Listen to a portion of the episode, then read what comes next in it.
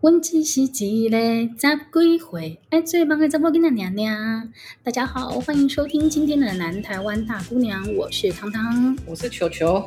球球，你有发现那个前阵子啊，在那个 Facebook 还有 Instagram 上面，大家都要哀嚎一件事情，要回去上班了。对，就是经过了那个两个多月，大家在家里上班，刚开始大家还在抱怨在家里上班这件事情，对，然后现在在抱怨说要回到办公室，不想回去。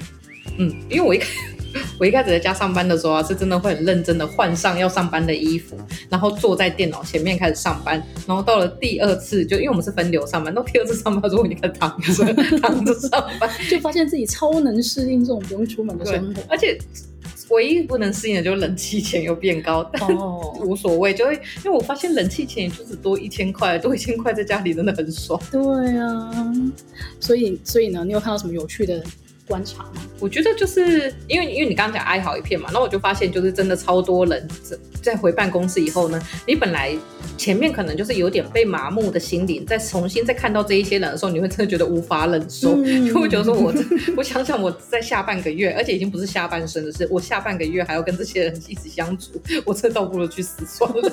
你太严重了吧？所以就是我们现在，我我举我朋友的例子啊，但是大家要把我的朋友想成我也是可以，就是就是。就是我觉得大家应该身边都有这个例子，就是你开始上班以后，你会发现从七月微解封开始吧，对，到现在已经开始就是开始开始办欢送会，然后欢送会越来越多，然后本来是一个人的欢送会，最后又变成群体的欢送会，真的，对。然后我们我自己工作的地方到现在就是从解封后到现在已经离职了两个哎两三个同事了。大家手脚很快，对，手脚很快。然后我觉得疫情过后，其实很多企业手脚也很快，因为疫情过后，他们就想要抢这一些人。哦、嗯，对。那其实像我觉得台湾应该有这个现象，只是还没有做，就是大家还是有点保守。但是像在美国，我们常常听到什么 Google 啊、Twitter 啊、Facebook 那些公司，其实他们也已经开始推出，就是一太多人实在是不想回去上班了。对。不知道，我觉得可能在外国留学过的他们会比较知道，就听说他们一个州都很远，所以说他们这样要。跨州去工作的时候，其实对他们来讲负担很大。然后 Google 之前就有说，就是如果你要维持在家上班的话，他就要依你那个州的薪资水准减你的薪水。嗯，然后就有引起反弹，有些人就是说我不想要被减薪，我工作不是被减薪。可是有些人就会觉得好像也没什么不好，我就是省去这个通车的时间，还可以多做自己的事情，而且其实在家就不用做一些情绪劳动。对，就是其实我觉得这个真的是你的看，就是看法不一样吧。有人就会就是说，就虽然说我是在家里，但是其实我提出我我对这个公司付出的东西是一样的，嗯，然后我也把该做的事情都做完了，凭什么我就不能领到一样的薪水？嗯，但是我之前也有一个同事，他是生完小孩之后，他就跟公司谈，他想要在家里上班，然后他就同意说他只领原本就是三分之二的薪水，因为他觉得这样讲的，他不用说每天通勤在那很累，而且关键就是他变得很有弹性，所以如果他的小孩有任何看医生或者要去学校接他的这种需求的话，都可以立刻去执行。好像走只有父母，就是有当父母的会有这个想法而已。但我后来在想说，其实这个东西好像主管会变得有点不太适用，就是主管好像还是会被预设要出现在办公室。但我觉得其实这个可以让大家思考，就是真的没有必要每天都把所有人锁在那个地方，因为他的工作效率不会变高。对。可是如果是比如说一天啊，我又要再重新重申我之前的理论，就是呢，我觉得一天最好就是一一周最好就是上班三天，然后。你让大家一起选，可是可能共同会有一个礼拜二、礼拜三，大家一起出现，可能开个会议或什么之类的。嗯、那剩下的时候，大家就回去个人新政把工作做完。那我觉得这个时候也比较不会有一些突如其来的工作，比如说就有些同事真的非常的厉害，他很擅长就是把工作交给你，就他不是擅长把工作完成，他很擅长是把工作接下来交给你，然后你再交给他，然后再给他，你就会觉得说，我今天我可以自己从虾皮买东西，我为什么要透过？一个中间的商，对中间商，然后再去跟虾皮买东西，再批货给我。没错没错，前客啊，这个就是、没错，就是前客。我想不起来那个词。不过球球讲的真的是啊，要回到办公室之后会遇到一些你真的不喜欢的人，就会觉得很痛苦。嗯。但是也有人呢，在这段期间就干脆快刀斩乱麻，就直接找了新的工作。我觉得赞。对，然后我这边就有看到一个蛮有趣的，你你有在用抖音吗？因为我自己是没有。我 我没有在用抖音，但是我会滑 Facebook。我有抖音，而且一看不可。收拾，就每次看都是两个小时起掉。但是我自己本身是没有下载它那个 app，但是它在美国就是非常非常的受欢迎。听说它的用户已经达到一亿人次。但我们还是要帮抖音澄清一下，就是美国的抖音跟那个中国抖音好像是不一样的。哦，真的，他们不是同一间公司。其实都叫 TikTok，但是就是它是有拆开经营的，哦，所以就是美国的抖音就是。是另外一种，然后中国的抖音就是我们会被禁的。Oh. 但因为我自己在比较类似这种单位上班，是不能用中国的软体的。嗯，原来是不一样的。因为我就看到那个 TikTok，它还蛮有趣的。它现在有一个功能叫做求职。哎、欸，我觉得这个求职很酷。你记得很久以前？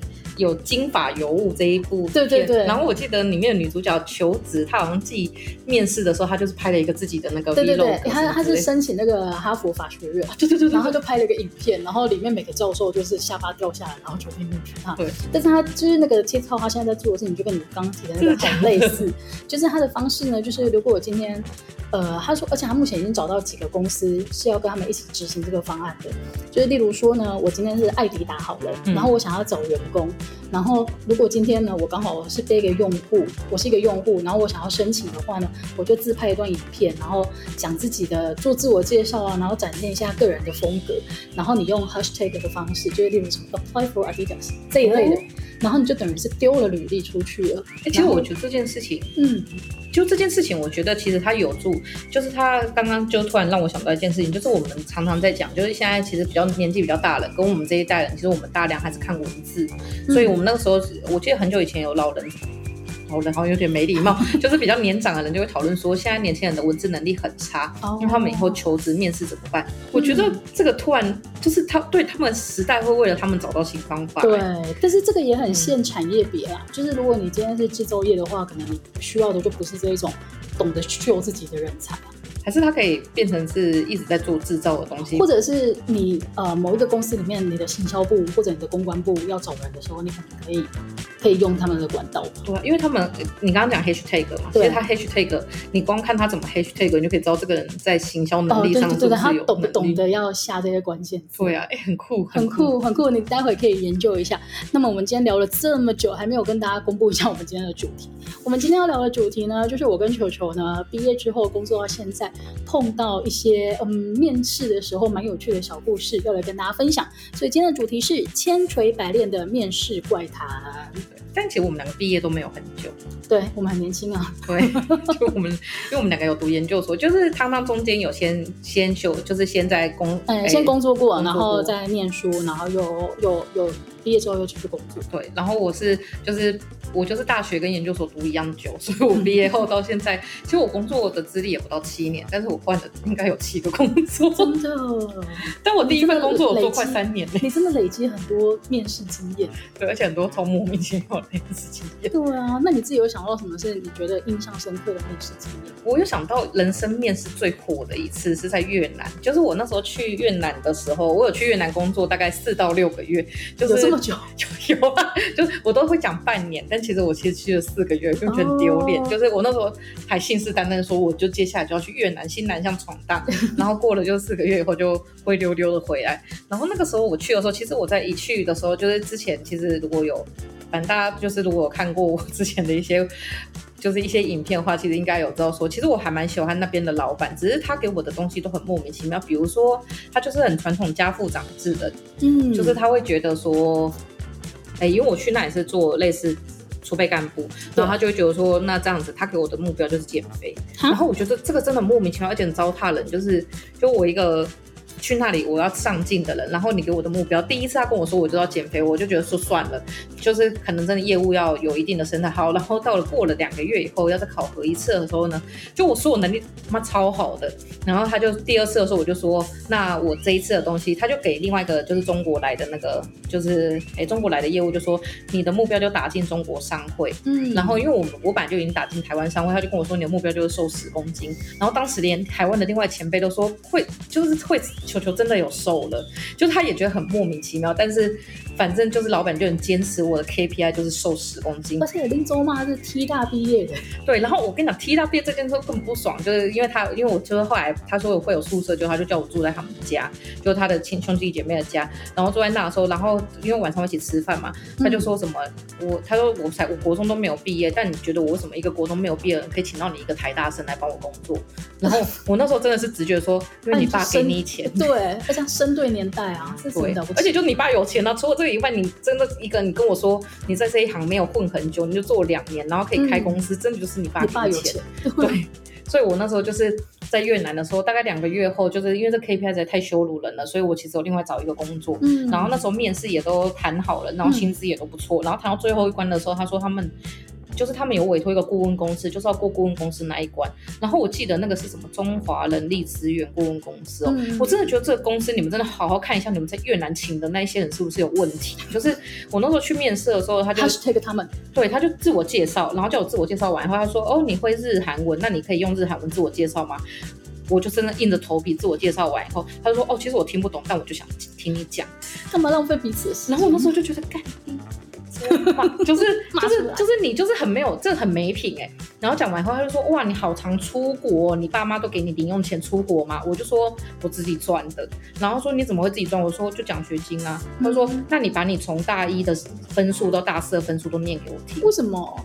就是我觉得他就莫名其妙啊，他就是，然后后面就讲超多什么自己做了很多事情啊，然后什么，就他开始狂讲自己的东西，然后也没有听我面试，然后整个结束以后，我就觉得超不爽，因为那时候在用日韩文自我介绍，因为我先用中文、英文，然后日文、韩文在自我介绍，说旁边人真的觉得我是疯子，嗯，然后我整个自我介绍完回去以后，我就超不爽的，然后回去以后就是就是聘人的主管就跟我说，就是他再过一个礼拜跟我说，那就是我想跟你谈一下薪资，跟你什么时候可以来上班，对，那我就刚说我没有去。我要回台湾工作，oh, 然后我就顺便跟他干聊了一个一次那个。我说，如果你们在找这个中华人力什么顾问公司的话，你们真的会完全找不到人，因为我觉得他除了羞辱人以外，嗯、他没有在做别的事情。真的，真的，因为你刚刚提的说面试的时候被要求用另外一个语言，嗯、我也曾经发生过。但是那是因为我自己在履历上面有写我会日文，嗯、所以面面到最后就是该问的题目都问完了，那人事就问我说：“那你也提到你会日文，你可以自我介绍吗？”我觉得这个就是 OK 的，嗯、因为这个就表示说。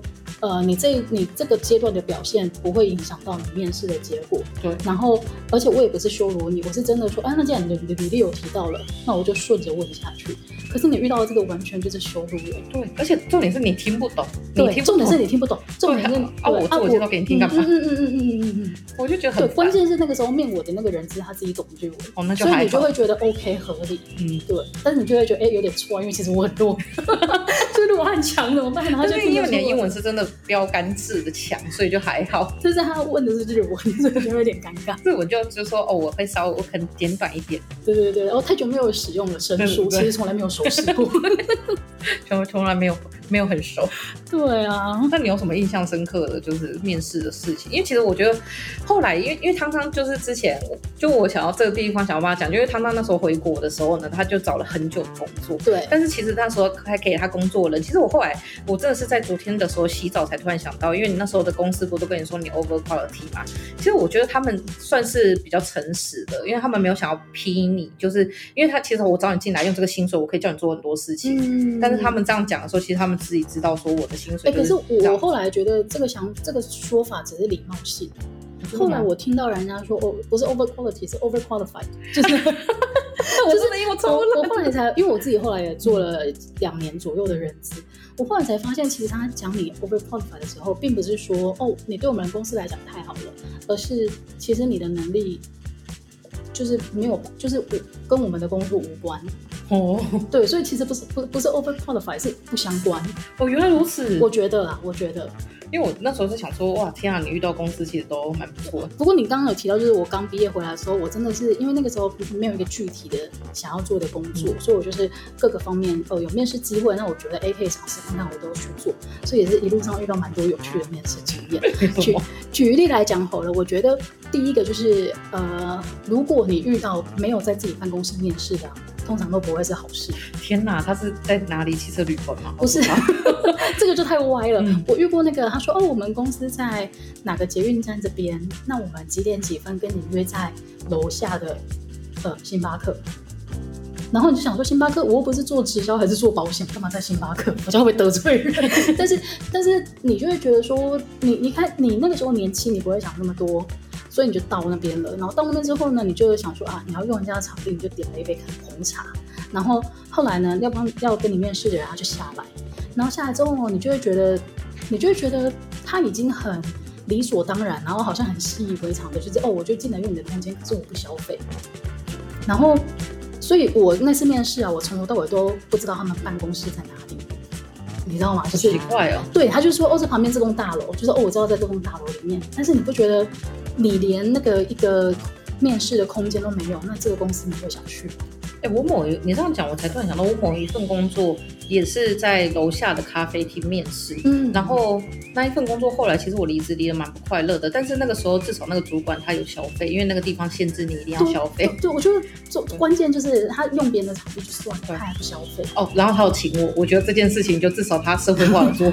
然后后来后来我就发现有另外一个，我后来也有另外一次是在餐厅里面面试，可是那个就是我们先约在办公室跟他碰完面，他就说、啊、不然也刚好午餐时间了，那我们就。边吃饭边聊，这种这种就有差，这种就比较合理，就是你至少知道说，哦，他的办公室在哪里，然后他们的工作环境是怎么样的，而不是那一种，哦，我就跟你直接约在咖啡厅。我之前啊这样子，我另外一份工作也有，就是他在，就是他有先找，哎，应该说那一份工作后来我没上，但是在一开始的时候，他们就是想要先跟我们比较，就是类似轻松的聊，所以就找办公室的同仁一起去一间日料店，其实蛮高级的，然后聚餐。嗯然后我觉得或许他想要从这个地方也是看你的谈吐啊，然后或者是你跟别人互动的那个过程是怎么样？对，可是我觉得那顿饭吃的蛮痛苦，但是东西很好吃。然后后来就是面试完后就有去他们办公室正式面试，嗯，那我就觉得说这种就好像还好，但是如果从头到尾都没有的话，就会变成是。他好像也不是很重视这件事情。对对对对，你讲那个关键，就是你会觉得哦，他对于面试这件事情他没有很重视。嗯，然后后来其实更可更更有趣的是，我找到另外一个朋友，然后我们聊天聊一聊之后，就说哦，都大家最近都在找工作，聊一聊之后发现，哎、嗯，他也去那个地方面试过。然后我们两个就后来那个时候我们两个一起讨论的时候才发现，哎，他真的很奇怪，就是你面了那么多个公司，第一次遇到一个这么奇怪的人。嗯。然后当然后来我们两个都没去，还是他们要冲业绩啊？因为我记得有些人资的 KPI 其实要面几个人才行。他好像就是老板啊，那这不行。我觉得如果是这种公司的话，我觉得他也不会尊重员工。对对对对对对，所以就所以就算了。然后另外你刚好提到说那个那个人资要求你把你从大学开始的那个成绩背出来，没错。其实我觉得很多时候啊，我们去面试的时候都遇到那一种他真的问太多的。状况就想说是不是不会问问题？就是没没有哦，我就问问题是一个技巧。然后另外还有就是我曾经面过那个一间科技公司在北投，其实就是华硕啦。直接讲出来。对，因为我觉得他们这件事情不 OK 啊，需要检讨。我还有他们的 ZenBook 可以不 OK？对，我觉得华硕他面试的时候很不 OK 的第一件事情就是他的那个表单，嗯、你知道他那个很夸张啊，你当然会带自己的履历去，嗯、但是你去了之后，那个 HR 就先给你一张表格你要填，然后叫他们公司制式的，然后里面当然除了你的基本资料之外啊，他还要知道你爸你妈在做什么，你弟你妹在做什么。如果是学生的话，他们念哪一间学校？哎、欸，我认真说，我之前在总统府工作都没有填过这个东西，因为他会自己去帮你查，就是查。哦、可是我觉得我们这种查也是在你的同意之下。我们这种就是有需要，因为他可能真的是需要我知道我需求。对，可能知道我祖宗十八代真的是不是有没有在中国工作？可是华硕是为什么要？而且对，而且那个时候我就我那个时候就觉得一定要吗？然后那个人他说嗯，那还是填一下好了。然后我就会觉得。我后来觉得那个时候年轻，要不然你如果叫我现在做这件事情，第一个我绝对拒绝到底，然后第二个就是，那我填完之后我要带走，就是如果你真的觉得你面试的时候你需要这些资讯的话，那 OK 你可以用问的，但是你叫我写下来的话，我就会要把那个资料带走。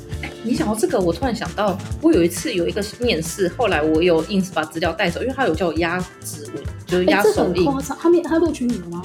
没有，他那时候就跟我说面试的时候就要压，然后后来我就想想，就我觉得不对，后来走的时候我就跟他说我要把这个拿走，他说拿走可能会影响到你的权益哦，我说没关系，因为我现在就已经在影响我的权益，因为我后来觉得说。压指纹这件事情啊，他如果拿去做其他东西怎么办？这很奇怪哎。对，我会觉得就是，我就就是真的很多东西，你真的一开始你只要没有眼睛瞎的话，你都会知道这间公司你进去后会很惨。对，但是我们现在这个都有点，你你没办法讲给当时还年轻的自己听。对，那个时候刚毕业，你过了这份工作，很多时候不合理的事情你也不敢去质疑。嗯，但是现在你工作了几年，你才会知道说，哦，那些东西其实你可以不用理会。其实我觉得华硕有听到吗？你们那个知识表格真的很糟糕。还有 ZenBook。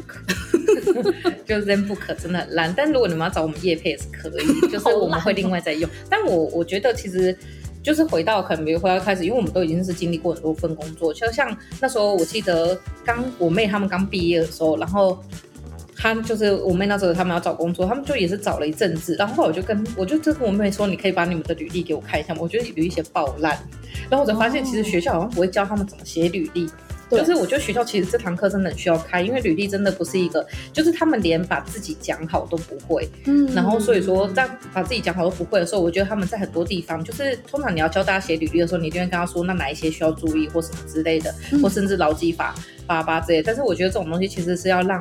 这些人都懂以后，他们就可以拒绝掉这一种公司，就不会第一份工作就受伤，然后可能变检举组，或者是可能就是甚至有身心上的伤害。我觉得这也是就是蛮多法律概念跟那个面试的时候要注意的地方，还有修改履历这件事情，其实学校应该可以帮忙做一点。我不知道我们以前国外的学校是有，就它有一个所谓的那个 career center，然后就可以帮你。帮你，有时候甚至有的企业会跟他联络，然后你可以做媒合，可是那个几率很低，但是他可以做，大家就要帮你看一下你的履历。我知道国外的那个，就我们之前有在聊天的时候，就国外的，就是你是社会系毕业的时候，然后你有修过统计的话，国外的有些学校是会帮你寄信给，就是你要去面试的单位，或者他直接寄一封信给你，可以拿这封信去面试，它上面就会写说这个学生他具有统计的能力，哦、然后因为统计数据能力好像在公司是非常吃吃香的，所以说他们就会有这个，但是因为毕竟本人是修了初统以后直接跳高统，所以现在问我有没有统计能力，我是觉得没有，但如果拿到这个的话，我应该还是会去 pick。两句就是说哦，对，我会学，我会 stay 他跟 SPSS，就只会这边，只会讲出他们的名字，还会讲一些回归分析，但实际上它里面长怎样，我怎么知道？所以那个时候听到校正回归的时候，其实你并没有那个觉得很意外。对啊，因为其实校正回归就是真的是一个统计上的术语，只是会觉得说，就是对台湾人来讲，这当然是一个可以炒的点。但校正回归啊，或者是说在很多人就说什么，你怎么会这样子调查？你这样子够吗？那就是抽样分析嘛，就抽样有自己的就是一定的信任区间。可是我觉得，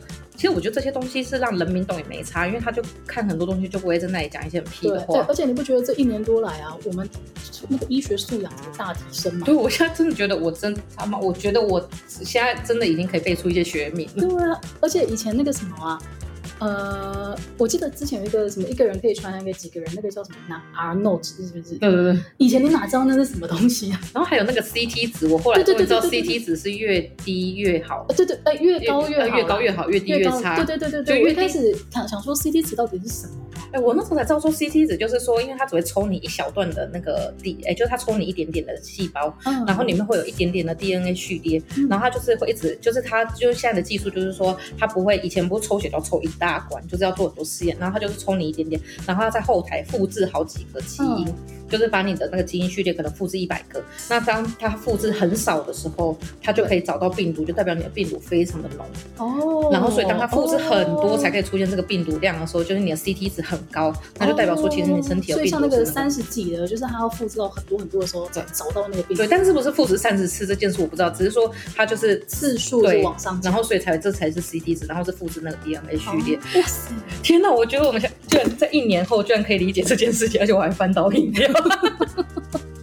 请你冷静好不好？好，让我们继续录音。然后刚刚岔个题了，现在再回来。然后你刚刚提到说面试的时候遇到有趣的事情，我遇过一个很有趣，是那个迪卡侬，我们前前几集推荐的。他现在在台湾就是很多地方都那个遍地开花嘛。但是其实那个时候我去面试的时候，他还是那个台中有一个旗舰店。哎，其实我有一阵子在你上一次推荐，跟我后来就是被你推荐去买的时候，我真的觉得迪卡侬过时了。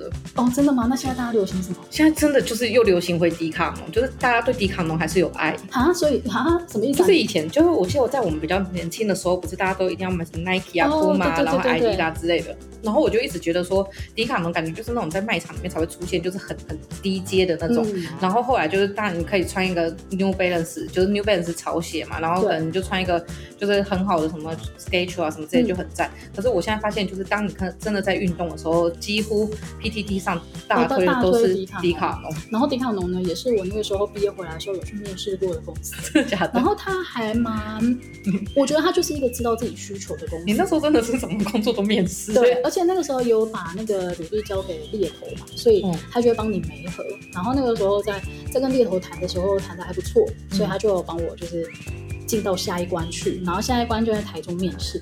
然后我印象很深刻，他那个面试是全英文的，因为他的主管是法国人，但他会讲一点中文啊这样子。然后他早上的时候就是很中规中矩的，哦大家自我介绍啊，然后。嗯呃，一些问题，然后你们可能小组做讨论这样子的，是团体面试，团体面试，而且很多人哦，不是什么三个人团体面试，他是那种十几个人的团体面试。哦、然后我那个时候就觉得，哎，来的人都很有趣，哎，有那一种在，有那一种哦，他是台北市铁人三项的前几名这一种，你知道说他可能对运动很有热忱的。但是也有那一种哦，他是从那个传产做业务，嗯、然后现在想要改变一下方向的，就是各式各样的人都有。我大概是最无聊的那一个。然后早上的这个 section 就是做比较传统型的面试，嗯、然后下午的时候呢，你知道他的开场多酷吗？不知道。好，我们现在来分队，你们五个一组，你们五个一组，我们来打篮球。他有叫你们带球鞋吗？有，其实他在面试的通知里面他都有写，就是你要换轻便的衣服，然后我们会有运动。但是他没有说你们要干嘛？打篮球哎、欸，好酷！对他怎么没送你们一双鞋子？这个面试很迟。我我也不知道，但是打篮球哎、欸，你想当然就是哎哎 哎，我是连站在定点投篮都投不进的。对对，然后所以那个时候我觉得还是有趣的经验。但是后来我就是第二关就就没有过了。但是不是因为我篮球打得烂，其实他没有说你一定要很会运动才有办法在那边工作，嗯、而是你对于运动这件事情你有没有热忱？我觉得现那个时候的你可能，哎，可是不会啊，因为你也是会去跳有氧的人。对，但是我的热忱可能就不是在球类吧，但我还是觉得那份工作蛮好玩的啦，因为他们，呃，真的他们招的方式是说，嗯、哦，今天招进来之后，你的工作就是接下来呢，你在那个卖场里面，你会有一个货架。然后你就要想你想要卖哪些东西，哦，然后摆，然后哪些东西可能公司本身就有管道可以去找到供应商，然后也有可能你想有什么想要新开发的产品，你也都、哦。所以你们还要包含开发跟可能货架摆设，主要是货架摆设，主要最，主要是商品挑选跟货架摆设。可是如果你今天你想要的商品不在原本的清单内，当然就是要想办法去。哎，这个很酷哎！我讲了一副我已经录取了，但是那个时候我并没有录取，只是我觉得他的，我觉得这就是一间知道自己想要什么样的员工的公司。哎，可是这也要再岔个题，就是我觉得面试啊，我真的是面试到很多个工作的时候，就有一天突然开窍，就是其实面试的时候，你真的要最后不都会问说，那你有没有什么问题想问的？嗯、我觉得那个时候你真的要问，因为你很少，就包括你真的进到公司，或者是你在这个世界上，你很难有机会跟这种。就是真的是比较核心级的人物聊天，那他们其实如果不是很自私化的话，其实他们都会讲出一些很有趣的事情。嗯，所以说，比如说你可以问他说，哎，那你对这个工作的想象是什么？或者是说我来之前可以精进什么东西？那我觉得这个当然是比较保险的问法，就是这个是加分题。所以我就在这个加分项的时候，其实。很多就是一可能，比如说你要转职或什么，有遇到困难的时候，其实你真的可以问。比如说像他刚刚那个就很有趣啊，就是从这个公司的相处中，你也可以知道说，可能进去以后他的工作模式可能是相对比较嗨一点的。对对，然后可是他也是有要求你们的能力，所以要找的人是比较主动的那种类型。对啊，就包括他要你们的策略规划的能力什么之类，所以我觉得难得有机会啊，就是而且有时候还是会总经理出来跟你面试。嗯然后这时候就赶快问他，就是我们的节目突然间走向一个超正面的，因为想说明明就是原本要来黑特的，然后 突然间变得好正面。所以我们就是是没什么转转转转职危机，但是觉得好像因为刚刚已经先就是黑了火说一番，就就一次两个可能口业会遭太重，会会有点可怕。真的可以来洗一下。哎，但你有没有遇到一些神奇的经验？嗯、就我们刚刚讲的都是偏正向、偏有趣啊，偏。有趣好玩，然后印象深刻的事情，但应该好了，我们现在就应该开始进入黑特时间，就是你有没有碰过一些真的是，就是你觉得神奇，或者是觉得为什么我会那么倒霉的感觉的事情？我吗？对啊，我先讲我的好了，嗯、就是我在某一次面试的时候，然后那一次面试，然后就是面试到一半的时候，然后我们就突然。面试官就说：“你有没有就头晕？”我就说：“有。”然后为什么？是地震。然后我们两个就在那里。然后因为那个就是我我去的那地方楼层很高。然后我们两个就想说怎么办？然后出去就出去的时候，然后主管要去按电梯，我就跟他说：“不要不要，不能坐电梯。”就是地震的时候不能坐电梯。然后我们就去爬楼梯，然后爬到一半地震就停了。后来我们再回去的时候，我们两方都觉得说我们对这个工作都不想要再继续下去。真的哦？对，你说不想要再继续面试？就是就是，我觉得我就会觉得说，就是这是一个不好的预兆。就是我是一个非常靠预兆的人。然后我觉得那个主管会有一种，就是我们上去的时候，所有人都就是我跟他的脸都已经很狼狈了。然后因为我那时候化妆技巧又很差，所以眼线大概也是留下来了。然后我那时候就觉得说，好吧，那就是我跟这间公司真的很无缘哦，就是类似的事情。然后就觉得，嗯，我我遇过类似的，但是他不是在不是在我面试或者我我在参加面试或者我面试别人的时候，是那个时候在国外。然后嗯，公司他每半年还是每一年都会做一次消防演习，那现在消防演演习，他不是说哦，像我们那个万安演习还通知你说几点几分要开始，他没有，他就只有负责演习的那个部门，他会知道要做这件事情。然后，但是对于其他人来讲呢，真的都是你上班上班上到半，你就会听到那个警铃大响，然后你就要开始疏散，整栋大楼都要疏散的那种。是真的火灾哦？没有火灾，但是是做真的演习，就他没有告诉你时间点的。就是，除非你是那个也执行的那个单位，要不然的话，对其他单位来讲都是不知道的。那当然就包括在面试的人。所以我遇过有一次是那个警铃又开始大响，然后全部的人哇，我们办公室在十四楼，英国十四楼就是台湾的十五楼。对，因为还有 GF。对对对，然后我我们就从十五楼走那个安全铃铛咚咚咚咚咚咚咚咚跑下来，然后我们才想到啊，今天我面试，所以我还有别的同事那个时候正在跟那个就是其他的那个面试者。还在面试，然后我们就说，哎、欸，那那个 candidate 呢？他就说，哦，在在那边，就是 他必须带着那个来面试的人一起跑走。那面试人一定觉得自己到底在干嘛，很狼狈。对，就是原本都打扮的很美，然后就那个领子很大小，所以你必须要跟着一起跑。大概有穿高跟鞋还是？一定有的、啊，你面试的时候一定是高跟鞋。这个真的很衰，而且公司很高，就很麻烦。真的。然后另外还有那个。我觉得面试的题目也是一个很很很很很很可以讨论的那个内容。我之前我之前遇过的题目，不是我遇到，是说我们之前在面试别人的时候，我们都有一个出其不意的那个题目，就是你最喜欢什么动物啊？狗。对，就是你你在面试的时候，如果到一半突然间丢出这个问题来的话，你要回答，然后通常都会回答保险一点的吧，狗或猫吧。那为什么呢？因为我觉得狗很活泼。所以，所以我可以跟着它去动。哦，然后猫的话就会，我会跟它一起懒在沙发上。哦，你真的好不专业。不是？没有，我跟你讲，我那个时候刚好回答到正确的。嗯、那个是我同事是好玩，因为那个时候已经不，嗯、我已经录取了，我不是面试，所以他们这边聊，我们在聊天的时候就说，那你要回答什么？我说企鹅。他就说，哦，为什么呢？然后你知道要怎么回答吗？因为我觉得企鹅跟我的个性很像，它代表的忠诚。只是因为企鹅馆很凉吧？对，其实只是因为我去动物园还有海生馆的时候，最喜欢跟企鹅待在一起，因为很凉，因为冷气最强了。但是我觉得，就像这一种题目，就是它真的是看你临场，但是它其实并不会决定你的成败，它只是想要知道你是一个什么样的个性。但是有时候可以加分啦。对，因为你如果回答一个他觉得很有趣的答案的话，那就是有加分。哎、其实我觉得现在有，其实也是应该说了，就是有时候反过来讲，因为就是因为他当然也做过人资嘛，然后因为我自己也有做过主管，所以其实我们已经从。被面试者到了要面试别人的人，我觉得坐在那个位置上真的非常的难，很难呢、欸。而且我真的完全要参加面试还困难，而且根本不知道问什么。就是我只要每次一坐进去，看到那个面试的期待站在那里，有时候我今天就想说，我等一下问他什么，叫他自我介绍完后我要讲什么，我到底要讲什么？其实我觉得对于 HR 来讲比较还好，因为我们都有一些制式的那个流程要走，嗯、所以真的主要就是其他部门主管一起参与的时候，他们就要负责问关键题。真的，而且因为因为我自己做的工作是都比较偏向，就是跟网络或者是跟就是。你必须要对媒体有一定的了解，嗯、所以像我觉得啦，我自己觉得说，就是真的至少到某一间公司的时候，你真的人家的官网或 Facebook 真的要去查一下，或者是他的背景你要去查一下，因为我觉得现在真的有些真的很夸张。我他来面试一个小编，嗯、然后我问他说，你有没有看过我们的官网？他说没有。啊、那我说那我们有 Facebook 还有什么？他说应该还有 IG 吧。我想说应该就代表你没去看。你今天你到底知不知道你要面试什么工作？而且面试小编，然后他没有去看这些东西。对，而且其实我在上面就已经写说，就是可能要协助处理小编。哎，就是处理小编，小编处理，协助处理 IG、Line 跟 Twitter 的一些推送，还有 YouTube，他连这个都没有看，然后就给我投进来，然后就是我，而且我自己其实会问出一些很奇怪的问题，因为我就是会太紧张，然后在紧张的时候，我就会随便乱问，然后我就是会问出说，就是问真的很直接的细节，就是说，那如果遇到我们要庆祝一个活动，你会怎么规划？嗯，然后那面试者就会有一种，这个应该要出现在这里的问题吗？就是那个题目太大。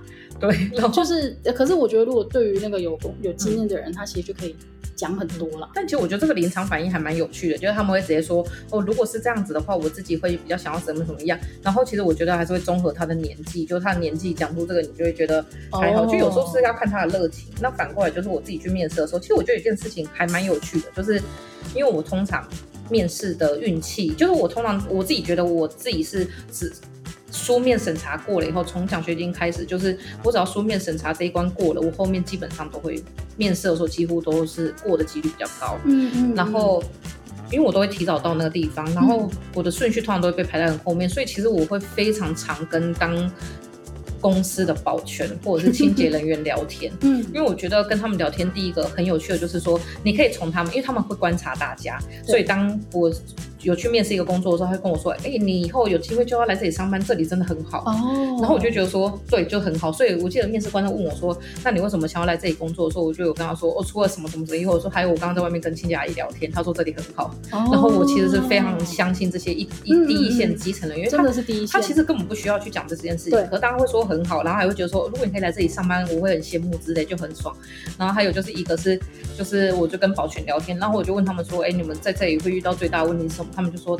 大家都一直在问我们厕所在哪，然后在面试的时候，就我就会讲说，其实我觉得这里的指标系统其实要重新改进，嗯、因为像很多人就会去问保全，就是厕所在哪，他说你怎么知道？我说没有，我刚没跟保全大叔聊天。嗯嗯，那这些我自己都觉得是蛮令人印象深刻的事情，嗯、就是对对方来讲，就会觉得说，哎、欸，你可以去观察这些事情。可是因为我是做。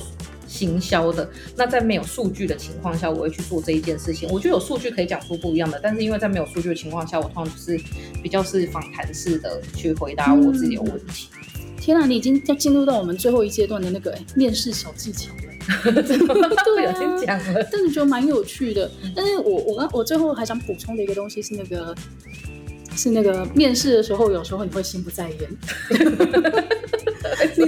我有一次最心不在焉的那个状况啊，就是我去面试一间想大便吗？不是不是，我去做我去面试一间做那个大数据的公司，然后那时候要做数，就是他要聘一个做数据规划的人，然后要投放广告这一些的。但是我跟你讲，我那一场面试完全没有在，完全就是魂是跑掉的，因为来面试的那个主管长得超像王力宏的。你知道我那个时候，因为那个时候就有一个认识的朋友，然后就是带我一起去，然后面完之后我就跟他说。有人说你们的主管长得很帅吗？他就说每个人进来都这样讲。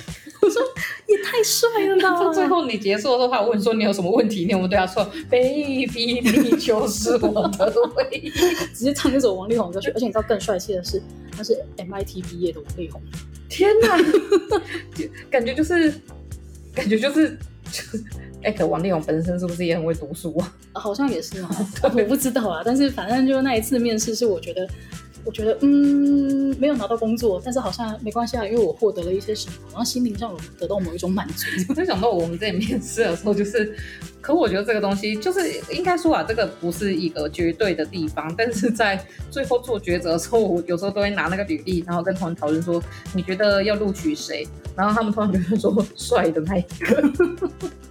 我其实觉得，我真的觉得说，就是长相优势还是有，所以这件事情我们也，当然它不是必须要被慢慢的消除的，就是比如说在没有照片的情况下，就是其实履历上不附照片，我觉得也是一件。哦，我觉得这是一个最正确的事情。对，然后真的你看到他当场的时候，你不会有很多投射的，就是心理在里面。嗯，那我觉得这样子也是一件好事。但是当你真的看到本人的时候，你就觉得他很帅，那这个我要跳出去讲一个，就是因为我们公司就是有人来的时候都会寄信跟大家问好，对。然后之前有来一个超级无敌帅，然后我有我回信回给他一个人嘞，就我回到全体员工，你好丢脸。然后我就说，就是欢迎你常常来我们部门走走，也可以一起约吃火锅。然后因为这件事传出去以后，我只有收到超多赖，大家都说你超丢脸的。然后后来就有一个主管就。帮我圆谎，就帮我圆了这件事，就说，嗯，真的哎，你真的长得很帅。那你如果要约球球吃火锅的时候，也可以约我一起哦。然后我还去他办公室感谢他，我觉得很丢脸，好丢脸。可是他真的很帅。但是后来就是等本人来了以后，我就不知道有没有被听到。就等本人来后，我觉得他头发有点少。最后我稍微那个就是你知道，Photoshop 一下他的，对，但他他本人就是那种坏男孩的帅。OK，那那我跟他喊个话嘛。然后没有，后来我。那你们后来约到吃火锅吗？没有，因为后来我跟他们主管讲这件事，他说他有女朋友了。我说好随便啦，觉得不需要。那火锅没约也没关系，无所谓。好现实啊！但他真的很帅。嗯，好了，也是一个收获。对。我觉得我们最后这个是不是会有点被女？就是会我们可能会被告。我们还说自己政治正确。我们就是政治正确，但性别不正确。OK。但你刚刚讲的那个，我觉得那个动物真的蛮好笑的。动物那个，对呀、啊，就是你会出其不意啊。我在想，他如果问我说真的认真，我当下我觉得我应该会讲出一些很神奇的动物，比如说老虎，哦，嗯之类的。啊，但是那个题目它还有进阶啊，真假的？不是进阶，应该是说，哦、呃，你喜欢什么动物？哎，他的问法应该是，哦，你觉得自己最像什么动物？然后就蛮多人回答狮子、老虎这一种的，因为他可能觉得在面试的时候要展现自己很有雄心壮志的一一面。老板应该最想听的是狗吧？对，你叫我做什么我就做什么，我就是畜生。之前之前居家办公的时候，我朋友跟我说，我们现在只从社畜变家畜。我想说，他怎么没人养我？而且。社畜变家畜，这个真的很好笑，因为就居家嘛，跟玩这个畜生家畜。对，其实老板想听到的是，我就是一条狗，你叫我做什么就做什么。真的，我我跟你讲，我觉得大家哎，是可以跳面试小技巧。其实我觉得，就是不要展现自己太努，但是也不要展现自己太有个性。就是我后来真的觉得，当一条狗真的是蛮不错的。就是不是说你不要有雄心 壮志，是我觉得台湾，我不知道是不是世界都这样，还是台湾特别。就是我觉得很多时候，特别是女性，嗯，会觉得那个路是零和游戏，就是你上去了，我就会被排挤掉。嗯，所以说，当他看到比较有能力的下属的时候，其实男生女生都一样，他看到比较有能力下属的时候，他会很想，会觉得说你对他有威胁性。嗯，所以我觉得其实真的就是做了那么多工作，因为我毕竟也换了六七个工作，然后哦，工作薪水是都有比较好啦。那这个换，所以我觉得是比较正向的换。那我觉得在这里的话，其实真的是。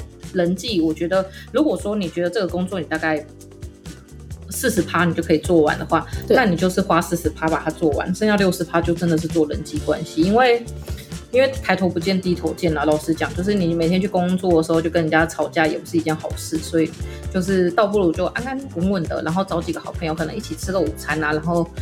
我觉得偶尔探听一下八卦，其实对自己是有保护的，因为我觉得很多时候都是透过资讯落差在操弄，就是你的升迁，或者是有些老板真的很会情绪勒索，嗯，就是那种会情绪勒索的老板，就是。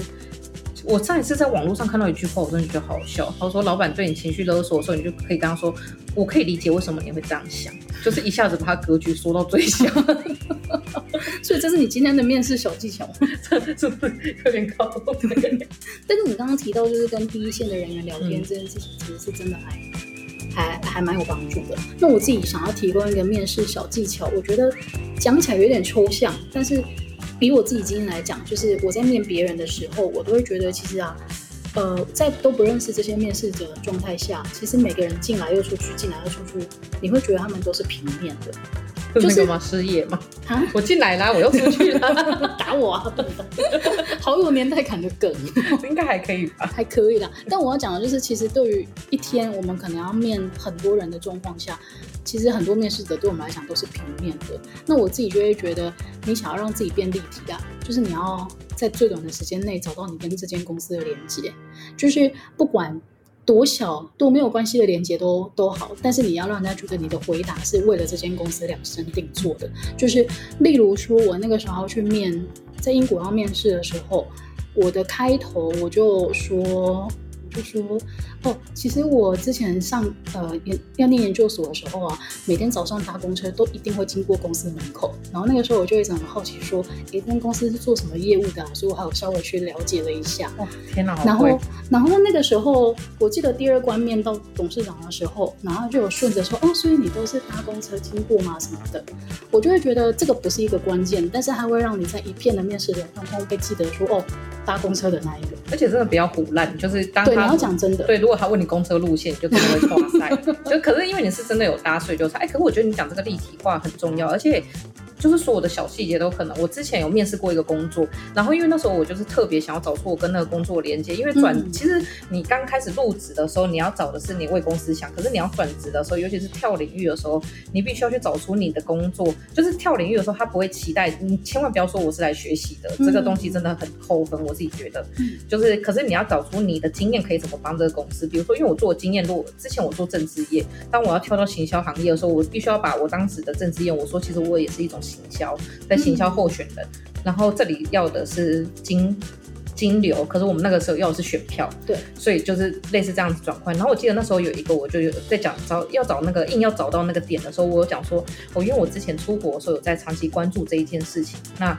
我觉得在这里面其实可以把一些文化性的东西带进去，然后我那时候就讲了这个东西，然后后来面试的时候我收到通知的时候，他就说，其实我觉得很惊讶，你讲这个东西是我们自己私下在做，一直都没有对外讲。嗯，那原来你对这个有兴趣，所以我们就对你很有兴趣。我就想说，天哪，好险，在外面有先拜过四面佛，嗯、没有，还是最后还是要转到迷信这件事情。但是连结真的很重要，因为公司其实它。就是你，我觉得你的自我介绍就必须要练习很多次，对。然后你要在那短短的两三分钟内，就是把所有的精髓都讲完，后面就开始真的就是你跟公司的连接是什么？嗯嗯嗯。因为他今天没有必要对你这个人了解很多，因为他已经看了你的履历了，你该写的、该讲的他都知道。对。他要的是，就是我觉得作为一个面试官，我要的是你对我公司到底了不了解？因为你够了解来，我就很多不用教你，嗯、我就是教你直接进入工作。可你对我公司不了解，我就会觉得说。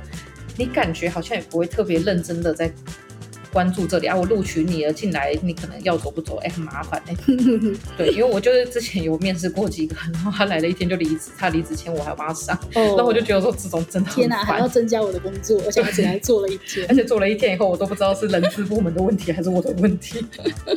好啦，那今天呢，我们瞬间变成一个好认真的节目，我还跟大家分享了很多面试的小。可我们前面已经黑特了，对，没关系。那么如果说现在在收听节目的你呢，有想要转职或者是。呃，你回到办公室之后觉得万般不适应的人呢、啊，都希望可以从今天的节目当中找到一个推自己往前一把的力量。对，如果找不到也可以问七王爷，再次推销。好啦，那今天很开心跟大家聊这么多，今天节目就到这边喽，我们下个礼拜再见，拜拜，拜拜。